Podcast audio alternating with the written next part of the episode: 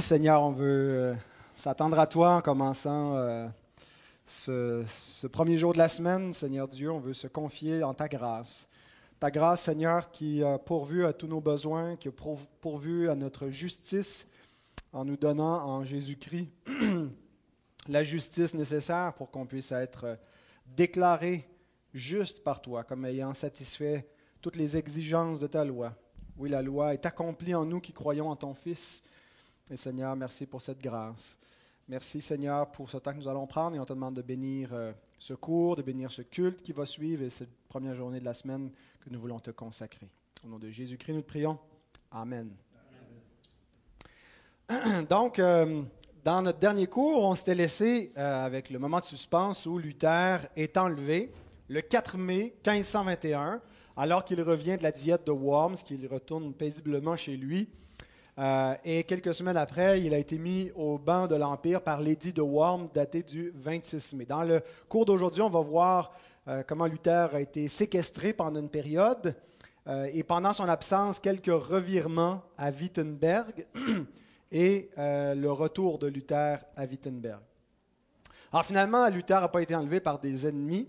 Si vous connaissez l'histoire, c'était des hommes de Frédéric le Sage qui euh, avaient planifié le- l'enlèvement de Luther. On, se sont dit, euh, c'est mieux que ce soit nous qui mettons la main dessus avant que ce soit euh, des gens soit de Rome ou de l'empereur. Donc, euh, ils l'ont enlevé euh, secrètement. Euh, bien sûr, la chose s'est répandue et on l'a conduit euh, dans la forteresse de Wartburg, qui se trouve à Eisenach, qui euh, euh, donc quoi, peut-être euh, 100 200 270 km de Wittenberg. Euh, et il était enfermé donc dans, ben, enfermé. Il était dans cette forteresse qu'on voit ici là, sur le, sommet de, la montagne à Eisenach. Ça, c'est si vous visitez le château, c'était la, chambre de Luther, le foyer, son petit coin de travail. Et euh, c'est aussi le lieu de naissance de Jean-Sébastien Bach, Eisenach, qui va être fortement influencé par Luther, qui va lui inspirer beaucoup de, ses œuvres. Euh, alors, il y a des rumeurs que Luther est mort. Euh, il a été enlevé, on ne sait pas ce qui est arrivé. Est-ce qu'il a été euh, donc mis à mort? On s'est débarrassé de sa dépouille secrètement euh, pour laisser un suspense pour éviter la, révolte euh, dans la- l'Allemagne. Mais en réalité, donc, Luther, euh, on voit une autre vue de la forteresse, vue de haut. Et euh, donc, Luther euh, euh, va se faire pousser une barbe et on l'appelle le chevalier Georges, Jonker Georges, qui donc, va vivre incognito pendant presque une année complète dans cette forteresse. Il va visiter pendant cette année-là, au moins une fois, peut-être deux, de manière incognito, Wittenberg, à 270 km. Et donc, c'est une année euh, dans pas mal de solitude. Luther a 37 ans cette époque de sa vie. Euh, il va euh, décrire parfois qu'il était visité par les démons qui venaient le tourmenter la nuit, et puis c'est là où il leur lance des, objets, il lance des objets au diable et qu'il pratique aussi de chasser les démons par des flatulences. Luther est très euh, scatologique aussi dans ses, discours par moments, pas juste eschatologique, mais euh, il va commencer à développer des problèmes de constipation dans cette période de sa vie qui vont sûrement influencer son humeur. Euh, on a un portrait de Luther qui nous est donné où on le voit avec la barbe. C'est un portrait donc, qui date de décembre 1521 quand il a fait un voyage de peut-être une semaine à Wittenberg où son, son ami, le peintre Lucas Cranach, donc, a peint Luther euh, sous ses, traits de Saint Georges, le chevalier. Euh, et euh, donc voilà, c'est là quand on voit Luther, c'est le seul moment, je pense, où on le voit avec une grosse barbe. Alors, qu'est-ce qu'il va faire pendant euh, son, séjour à, à Wartburg ben, euh, Plusieurs courtes publications, il continue des travaux, euh, et il va commencer surtout, la chose la plus significative, à traduire le Nouveau Testament en allemand qui sera publié un peu plus tard. Euh, le Nouveau Testament va être publié en septembre de l'année suivante, septembre 1522. Euh, Luther a introduit aussi dans ce Nouveau Testament les livres de la Bible, donner une introduction aux évangiles, une introduction aux épîtres euh, pour donc, que les gens non seulement puissent lire la Bible, mais avoir aussi des orientations pour comment on étudie la Bible. Donc c'est un peu comme une première Bible d'étude et c'est destiné au peuple, pas seulement pour pour les, théologiens, euh, puisque en fait généralement la langue des ecclésiastiques c'est le latin, mais là il est en allemand pour que tout le peuple puisse lire la parole. Le, Nouveau Testament va être illustré par Cranach, le peintre, euh, donc c'est une Bible en image jusqu'à un certain point. Il y a beaucoup d'illustrations de, qu'on retrouve dans euh, cette, première édition du Nouveau Testament allemand. la première impression est tirée à 3000 exemplaires et en quelques semaines, ils sont tous épuisés. Euh, et le, prix, ça se vendait à l'équivalent d'une semaine de travail pour un ouvrier. Donc, imaginez travailler toute une semaine, ouais, c'est, pas mal euh, dispendieux. Et malgré cela, donc, euh, ils se sont épuisés rapidement.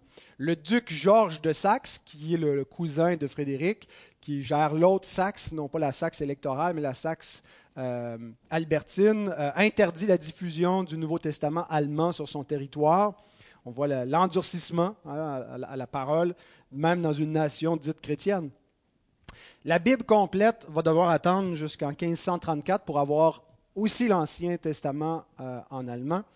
Euh, et donc, c'est vraiment un, ouvrage qui va avoir contribué au développement de la langue allemande, avoir permis euh, de, fixer jusqu'à un certain point, parce que comme, euh, beaucoup de langues, c'est comme des bassins hein, de langues euh, qui euh, ont un peu des variantes. Et puis, par cet écrit qui va connaître un tel emploi, ben, ils vont fixer un peu puis donner une plus grande, si on veut, uniformité aux différentes tendances allemandes, différentes langues allemandes. Alors, Luther est un peu euh, un, père de la nation allemande. On, célèbre le 500e. Nous, on s'attache surtout à l'aspect, euh, à l'enseignement théologique de Luther, mais pour les Allemands, c'est une figure nationale. Euh, c'est lui qui a un peu enfanté jusqu'à un certain point la nation. Alors, en plus de, donc, de, publier certains écrits, de continuer ses travaux, Luther va diriger jusqu'à un certain point la réforme à distance qui se continue dans la Saxe. Donc après Worms, euh, la réforme s'accélère. C'est comme s'il y a un bris qui se fait avec Worms. Euh, Luther a été préservé, puis en même temps, euh, il y a une rupture, puis on sent donc qu'il y a un momentum pour les, protestants. Et donc la réforme s'accélère et se radicalise dans la Saxe électorale. Pendant l'absence de Luther, il y a trois hommes qui prennent le lead la, direction de la réforme à Wittenberg. Philippe Mélenchon, qui euh, est le plus jeune des trois, n'a que 24 ans à cette époque. Euh, homme brillant, humaniste, là, c'était pas un moine, lui, il était déjà marié, je pense, en 1520. Euh, et il, n'a pas la personnalité pour s'imposer. C'est quelqu'un qui, est modéré, qui, est doux dans son tempérament. donc, il il n'a pas le contrôle, euh, c'est un des, c'est le bras droit jusqu'à un certain point de Luther, mais euh, il, n'a pas l'influence en l'absence de Luther pour pouvoir garder les choses sur la bonne voie. Alors, il ne peut pas s'imposer. L'homme fort en l'absence de Luther, c'est Karlstadt, Andreas von Bondenstein-Karlstadt, qui, euh, lui, a 30 3 ans ou 34 ans, et euh, il va euh, un peu plus se radicaliser dans cette période-là. Donc c'est lui qui euh, prend pas mal le lead, et un autre collègue de l'Université de Wittenberg, je n'ai pas d'image, Gabriel Zwilling, qui lui a 32 ans, qui est également un augustinien dans le même ordre, que, même ordre monastique que Luther, mais il quitte l'ordre monastique en 1521, et au début il va suivre Karlstadt dans euh, sa mouvance un peu révolutionnaire. Donc, pardon? C'est pas Zwingli, c'est Zwilling. Euh, euh, Zwingli, lui, est en Suisse. Zwilling, c'est un professeur, collègue à l'Université de Wittenberg avec le trio Luther, Karlstadt, Mélenchon, augustinien aussi. Et donc, il, il, il, participe donc, comme réformateur à Wittenberg. Alors pendant cette période-là, euh, on va décider d'abolir l'obligation du célibat pour le clergé. Euh, alors c'est euh, progressivement la sortie des couvents. Il n'y avait pas d'obligation à sortir des couvents ou à se marier, mais donc c'est, il y a sûrement une mouvance populaire et c'est dans cette mouvance-là aussi que Zwilling lui-même quitte l'ordre monastique, va se marier et ça vient un petit peu donner le carburant au narratif que l'Église catholique dit euh, finalement le protestantisme, c'est juste à propos de, du sexe et puis euh, de Luther qui était incapable comme moine de vivre euh, chastement, sobrement, et puis à un moment donné, ben, ça explose, et puis on fait sauter les institutions ou les règles qui sont en place pour se donner une plus grande liberté. donc c'est un peu le, le, genre de discours qui sera tenu du côté catholique. Alors, le, mariage, des clercs. Euh, en octobre 1521, il y a d'importants débats euh, à Wittenberg sur comment on continue de réformer la messe, comment on continue de réformer le culte, la liturgie. Et il y a une grande opposition qui se fait entre Mélenchon et Karlstadt. C'est là où on sent que Mélenchon n'a pas la, force de caractère pour tenir à un personnage comme Karlstadt qui va s'imposer.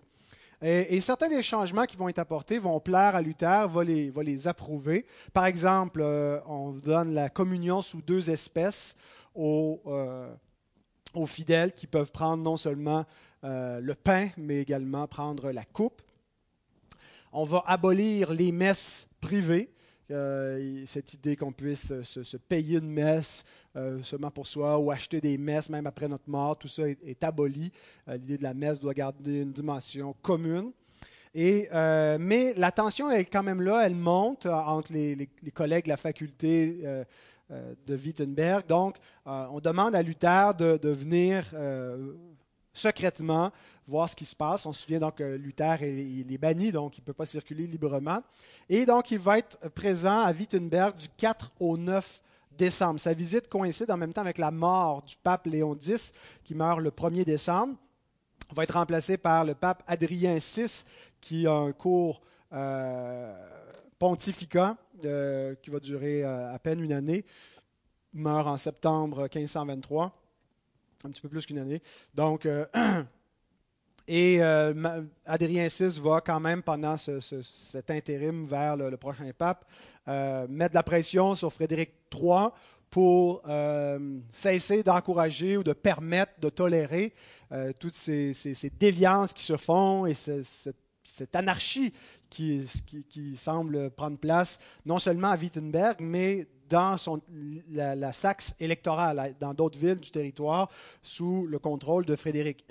Alors, les autorités, avec Frédéric, donc, demandent de ne plus apporter d'autres changements euh, à la messe et donc de s'en tenir à ce qui a déjà été fait, puis de, garder un, certain statu quo. Euh, et donc, euh, Luther repart dans, sa forteresse pendant ce, temps et on lui a demandé de d'écrire, d'écrire au peuple qui s'excite, hein, les, esprits s'échauffent dans ce climat-là de, réforme. En défiance des autorités, le 25 décembre 1521, Karlstadt euh, continue d'apporter des changements à la messe. Euh, en fait, il célèbre la messe en allemand euh, au lieu de le faire en latin.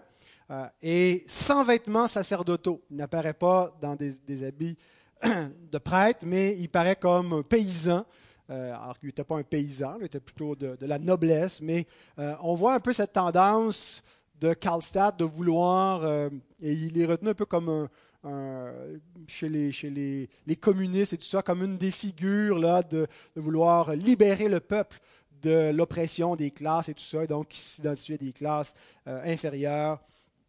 Et euh, alors il le fait en défiance des autorités, et puis c'est, tout ça n'a pas juste lieu à Wittenberg, ça se reproduit dans d'autres villes de Saxe, et c'est le début des agitations et tranquillement, on se dirige vers ce qu'on a appelé la réforme radicale.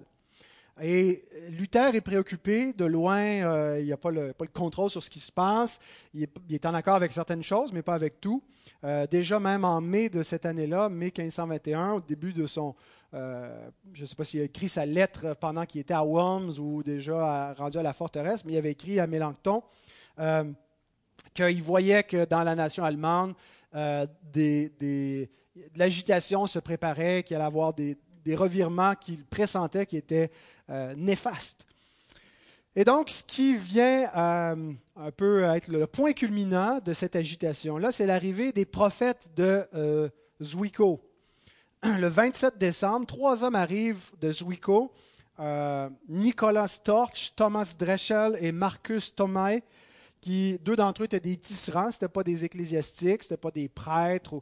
il y en a un seul, le troisième, Marcus Thomae, qui avait étudié la théologie, mais ils ont été expulsés de Zwickau pour l'agitation qu'ils provoquaient, les idées trop radicales qu'ils apportaient. Et euh, ils se sont dirigés vers Wittenberg. Ils se sont dit aussi bien aller directement à, la Nouvelle Jérusalem, là où euh, d'où tous les, changements et la réforme commençaient, euh, pensant donc que ça allait être l'endroit pour continuer leur influence. Alors, à leur arrivée, ils impressionnent beaucoup par la connaissance qu'ils ont de la Bible.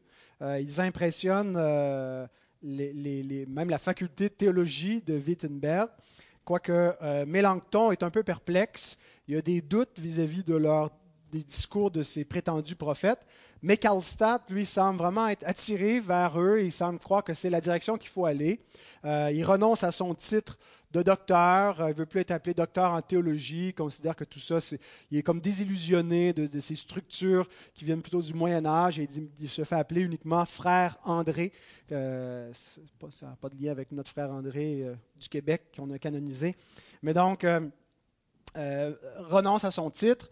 et donc, ces prétendus prophètes affirment qu'ils reçoivent des révélations directement du Saint-Esprit, même sans la Bible que ce n'est pas juste une illumination que le Saint-Esprit leur fait en lisant l'Écriture, mais même sans la Bible.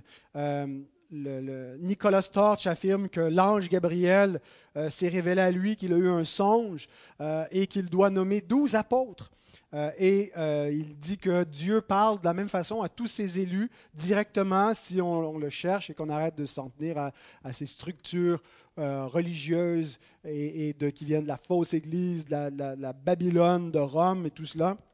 Il annonce le retour de Christ. Alors pour eux, il y a une effervescence. C'est, la fin du monde. C'est le, grand réveil des derniers temps, euh, après donc l'âge noir euh, de l'apostasie où l'Église a sombré. Et euh, ces trois personnages ont des liens avec un certain euh, Thomas Munzer, qu'on verra, euh, Dieu voulant, dans le prochain cours, qui, qui, va être un des leaders de la, révolte paysanne, ou la révolte des paysans, ou la guerre des paysans. et donc Thomas Munzer est une des figures de proue de ce mouvement-là. Ils ont des liens avec, avec lui.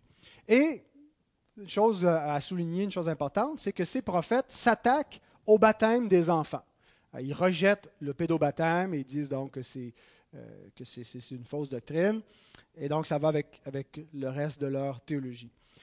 Ils prédisent un bouleversement de l'ordre ecclésial et social. Eux ne sont pas euh, apeurés de voir ces renversements, de voir l'ordre social être déstabilisé. Pour eux, c'est ce qui doit arriver, que l'Église, la structure de l'Église doit s'effondrer et même la structure de la société. Ils veulent une révolution. Et donc, euh, pendant cette période-là, en janvier 1522, euh, Zwilling et Karlstadt commencent à organiser des veilles iconoclastes à euh, Wittenberg.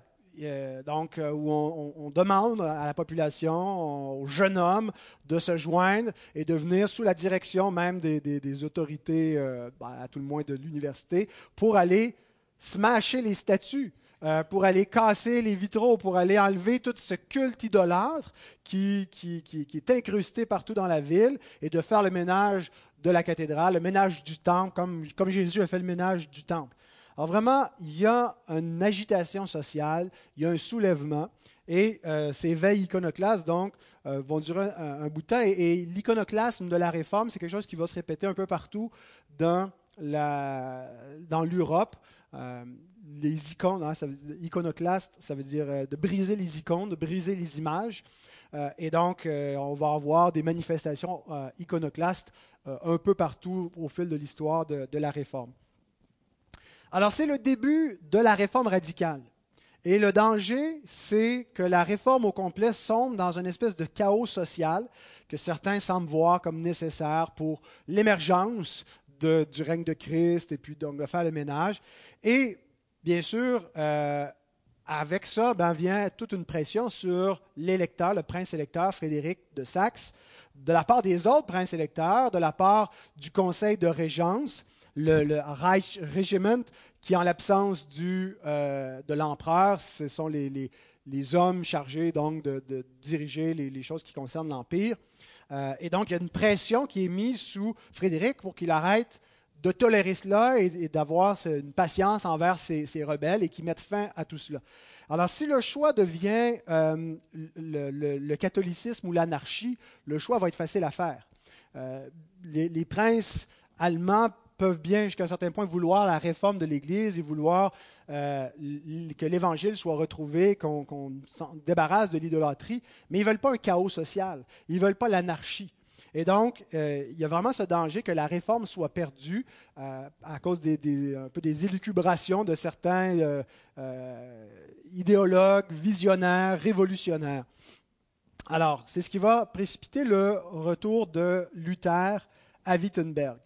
Mélenchon lui écrit, euh, à l'arrivée de ces, trois prophètes, un peu en, panique, en l'incitant à revenir parce que là, les choses s'empirent. Déjà que ça n'allait pas très, très bien euh, avant Noël euh, de, cette année-là. En octobre, ça s'était tendu. Il y avait déjà de l'agitation. Mais là, les choses s'empirent.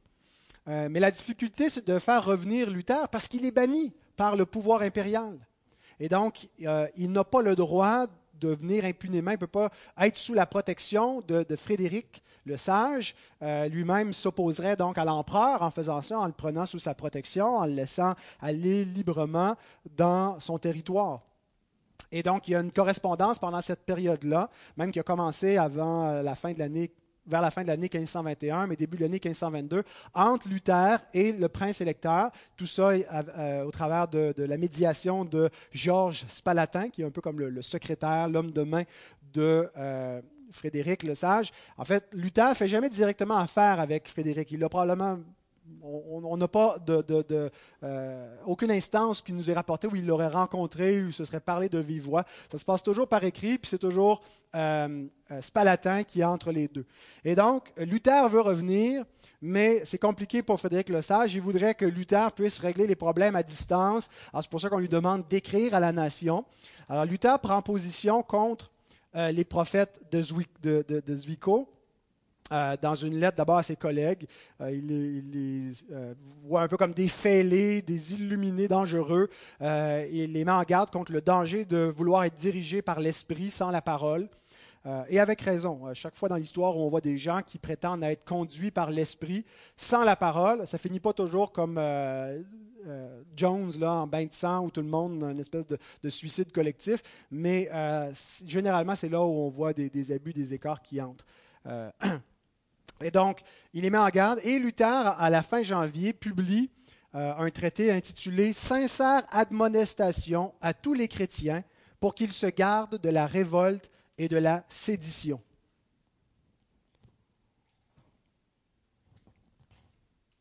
Et dans ce texte, ben, il met en garde les Allemands devant le danger euh, de l'excitation des esprits euh, le danger de l'émeute, qu'il dit ne venir que du diable. L'émeute vient du diable. Et il dit qu'on doit défendre l'Évangile uniquement par la parole et non pas donc par les, armes. Et Luther, donc, on peut l'imaginer dans, dans sa, forteresse euh, à, Wartburg, qui, est là, qui trouve le temps long, qui est préoccupé, euh, qui écrit, qui écrit avec le prince, et qui ne tient plus en place. Euh, c'est un, pasteur, il a un cœur de berger, il est inquiet pour les brebis, il est inquiet pour la réforme, il est inquiet pour l'Évangile, il est inquiet que la progression qu'il a faite soit ruinée par des fanatiques. Et donc, euh, il veut revenir, il reçoit une lettre vers la fin février qui lui dit non. Euh, de rester, que ce n'est pas, une bonne idée, mais finalement, il n'écoute pas ce que le prince lui dit et il se met en, route début mars. il, il, fait parvenir une lettre à son prince le 5 mars euh, qui lui explique pourquoi il revient malgré tout. Euh, Frédéric va lui exiger de lui une deuxième lettre euh, qui est datée du 7 mars, qui, euh, une lettre en fait que le, que le, prince va pouvoir présenter au conseil de régence, le Reich, Regiment, euh, pour se disculper que c'est pas lui qui a fait revenir Luther et pourquoi Luther est revenu et en espérant qu'ils vont pas le, le, voir comme de connivence et le, forcer à, agir là, Donc, il, euh, il, écrit une deuxième lettre. Alors, Luther comprend, mais en même temps semble un peu déçu que, le, prince ne, se, ne, mette pas avec plus de, courage du côté de, la réforme. Alors, pendant le chemin du retour, il y a une anecdote euh, qui, est intéressante, qui est racontée par Johannes Kessler, qui était un étudiant à, à Saint-Gall, une ville en Suisse, et qui était parti avec d'autres étudiants de Saint-Gall pour se rendre à Wittenberg pour euh, aller étudier quelque temps là-bas euh, et voir qu'est-ce qui se passe, parce que bon, on entend parler de, tout cela, et puis ramener euh, en partie des idées de la réforme en Suisse. Et donc, Kessler raconte dans son Sabbata, l'ouvrage qu'il publie, l'anecdote suivante où il dit qu'avec ses amis, il s'était arrêté à l'auberge de l'Ours Noir qui se trouvait à Jena à 160 km au sud de Wittenberg, donc en chemin. Et quand ils sont arrivés, ils ont remarqué qu'il y avait un chevalier qui était assis seul euh, à l'auberge. Et plus étrange, ce chevalier lisait le psautier en hébreu. ce qui peut-être que ça s'expliquait par le fait qu'on se rapproche de Wittenberg et que même les chevaliers connaissent l'hébreu et lisent les psaumes donc dans la langue originale. Et le chevalier donc les a invités euh, à venir euh, s'asseoir avec lui. Et euh, en discutant, il leur a montré Christ dans les psaumes. Et donc, ils n'ont pas bien sûr reconnu que c'était, Luther. Euh, et eux se sont informés euh, sur Luther. ils voulaient en savoir plus sur qu'est-ce qui est arrivé avec Luther. Il y a des rumeurs. Est-ce qu'il est mort? Où est-ce qu'il est? Est-ce qu'il va revenir à Wittenberg? Alors, le chevalier leur a répondu qu'il doit revenir bientôt. Et il leur a commencé à le demander qu'est-ce que les Suisses racontent au sujet de Luther? Il voulait savoir ce qu'ils pensaient de lui. Euh, et euh, le chevalier s'est montré inquiet de ce que les princes n'allaient pas défendre l'Évangile. Et euh, en les quittant, il leur a demandé de saluer Jérôme Schorf, un des, des, professeurs à Wittenberg, qui avait été celui qui était comme un peu l'avocat à Luther pendant son procès à Worms. Et en quittant, il a payé pour eux à leur insu. Ils se sont rendus compte après ça, quand ils sont venus pour payer, que ça avait déjà été réglé. Et quand ils sont arrivés à l'université de Wittenberg, ils ont présenté leur lettre euh, de recommandation de Saint-Gall le 8 mars. Et en commençant leur cours euh, avec le professeur de théologie, ils ont reconnu le chevalier qu'ils avaient vu. Donc maintenant, il était, il était sans barbe, euh, mais donc ils ont vu que c'était bien Luther. Le défi de Luther à son retour à Wittenberg, c'est est-ce qu'il peut ramener la réforme? Est-ce qu'il a la force? Est-ce qu'il a l'influence, le caractère pour ramener la réforme qui est en train de devenir une révolte plutôt qu'une réforme? Les leaders les plus forts du mouvement après lui sont du côté de la révolution. Mais Luther, lui, euh, est, Luther est conservateur dans sa vision du pouvoir, même dans sa vision de l'Église. Il veut une réforme, mais il opte pour une réforme conservatrice. On ne doit pas tout jeter ce qui est fait avant. On doit euh, faire un, certain ménage, mais on doit surtout conserver les structures, les structures politiques qui sont en place. Euh, et donc, Luther veut, travailler avec ce qui est déjà en place et amener avec patience les gens qui sont peut-être récalcitrants des changements, de réforme. Il dit c'est par la patience qu'on doit les gagner. On ne doit pas imposer la réforme. On doit euh, inviter les gens à se l'approprier, à participer. Alors, est-ce qu'il est capable de casser ce rythme de, euh, cette, effervescence de révolte et de ramener la réforme sur la voie euh, modérée, sur la voie d'une réforme conservatrice. Alors qu'est-ce que Luther va faire? Euh, Pendant une semaine, il prêche chaque jour à Wittenberg. Et euh, dans ses prédications, il va condamner le radicalisme de Karlstadt. et il y a, une, une phrase célèbre où Luther dit dans, ses sermons, il dit, vous pensez que c'est moi qui ai fait la réforme, vous pensez que c'est par mon, influence. Il dit, moi, j'ai rien fait. Moi, tout ce que j'ai fait, c'est que je me suis assis au pub avec mon ami Philippe en buvant de la bière, puis la parole de Dieu a tout fait. Euh, et, vraiment cette idée que la parole de Dieu fait l'œuvre de Dieu, et, c'est une idée qui est enracinée dans la, vision théologique de Luther, dans sa vision pour réformer. Ce n'est pas nous qui réformons. Bien sûr, on est des instruments, mais la parole est vivante, et c'est la parole qui a euh, réformé l'Église jusqu'à présent. Et si on veut que la réforme se continue, ben, on doit le faire avec les armes appropriées, par les armes spirituelles qui nous sont données. Alors Luther a, ce genre de, discours. Euh, il condamne ceux qui défroquent pour des motifs charnels en disant là, tout le monde se met à abandonner euh, ses vœux de, moine et tout ça. Puis en fait, même, il va jusqu'à un certain point plaider pour une forme de euh, monachisme protestant, là, où est-ce qu'on peut être un moine euh, protestant. Il ne semble pas que ça va avoir vraiment réussi à, rester dans la culture protestante, de garder des, couvents et des vocations monastiques protestantes en tout cas, il déplore le fait que certains, euh, tout en, critiquant énormément la vision monastique de la vie d'Église et la compréhension que les moines avaient de leur propre rôle et de comment on, pourrait acquérir le salut par cette piété-là. Luther, bien sûr, critique tout ça et, condamne cela, mais il ne dit pas qu'on doit forcément abandonner la vie euh, monastique et surtout pas pour des motifs charnels, euh, parce qu'on est tanné, on est lassé de, la vie de, piété, les difficultés que ça peut représenter non seulement il va prêcher à Wittenberg, mais il fait une tournée de prédication dans d'autres villes alentours, euh, Borna, euh, euh, Zwickau, Altenburg. et donc, et dans ces, donc, l'influence de Luther va faire en sorte que Zwilling, le professeur dont je n'avais pas l'image tantôt, va confesser ses erreurs. Euh, et se rallie, euh, le fait publiquement, et se rallie à Luther et confesse qu'il est allé trop loin, que c'était du radicalisme. Pour ce qui est de Karlstadt, il ne se rallie pas. Euh, il demeure convaincu qu'ils étaient dans la bonne voie et que Luther vient en quelque sorte ralentir et empêcher l'émergence d'une vraie réforme. il ne peut plus prêcher. Éventuellement, il va être banni de Wittenberg comme quelqu'un qui, qui, est radical et qui est dangereux et donc il va euh, être chassé. Il va avoir une autre euh, rencontre avec Luther où Luther est allé prêcher euh, à Jena et Karlstadt est caché parmi les paroissiens. et puis en 1524, et il se rencontre à l'auberge de l'Ours Noir, la même auberge où il avait vu Johannes Kessler. et euh, ils vont avoir une confrontation qui, où ils se séparent en conflit. Et Luther, dans ses écrits, va beaucoup attaquer Karlstadt.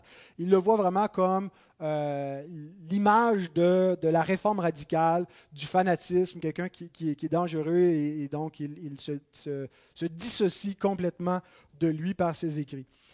Néanmoins, Karlstadt va trouver refuge chez les Luther, euh, après que Luther soit marié, en fait, dans l'année de son mariage en 1525, pendant euh, un, des moments les plus chauds de la révolte paysanne, de la guerre des paysans, parce que Karlstadt, euh, en fait, est en danger parce qu'il est identifié avec, avec, avec ses révolutionnaires. Il ne va pas suivre jusqu'au bout les, les, Thomas Munzer, tout ça. Il va se distancier lui aussi, il va peut-être plutôt se modérer par la suite. Mais alors, il vient se, réfugier chez les Luther et on ne sait pas vraiment qu'est-ce qui s'est dit pendant euh, cette, période-là, mais Luther va quand même l'accueillir chez lui euh, au nom de l'amitié. Euh, il va lui demander d'écrire quand même quelque chose pour se disculper. et la femme de Luther, Cathy va même être marraine d'un des enfants de Karlstadt. Karlstadt va devoir fuir en Suisse, il n'est plus admis sur le territoire germanique et euh, il va devenir, euh, il va être prêché, être pasteur à différents endroits pour finir sa carrière comme pasteur et professeur à Bâle de 1534 à 1541, où il va mourir euh, de la peste le 24 décembre 1541.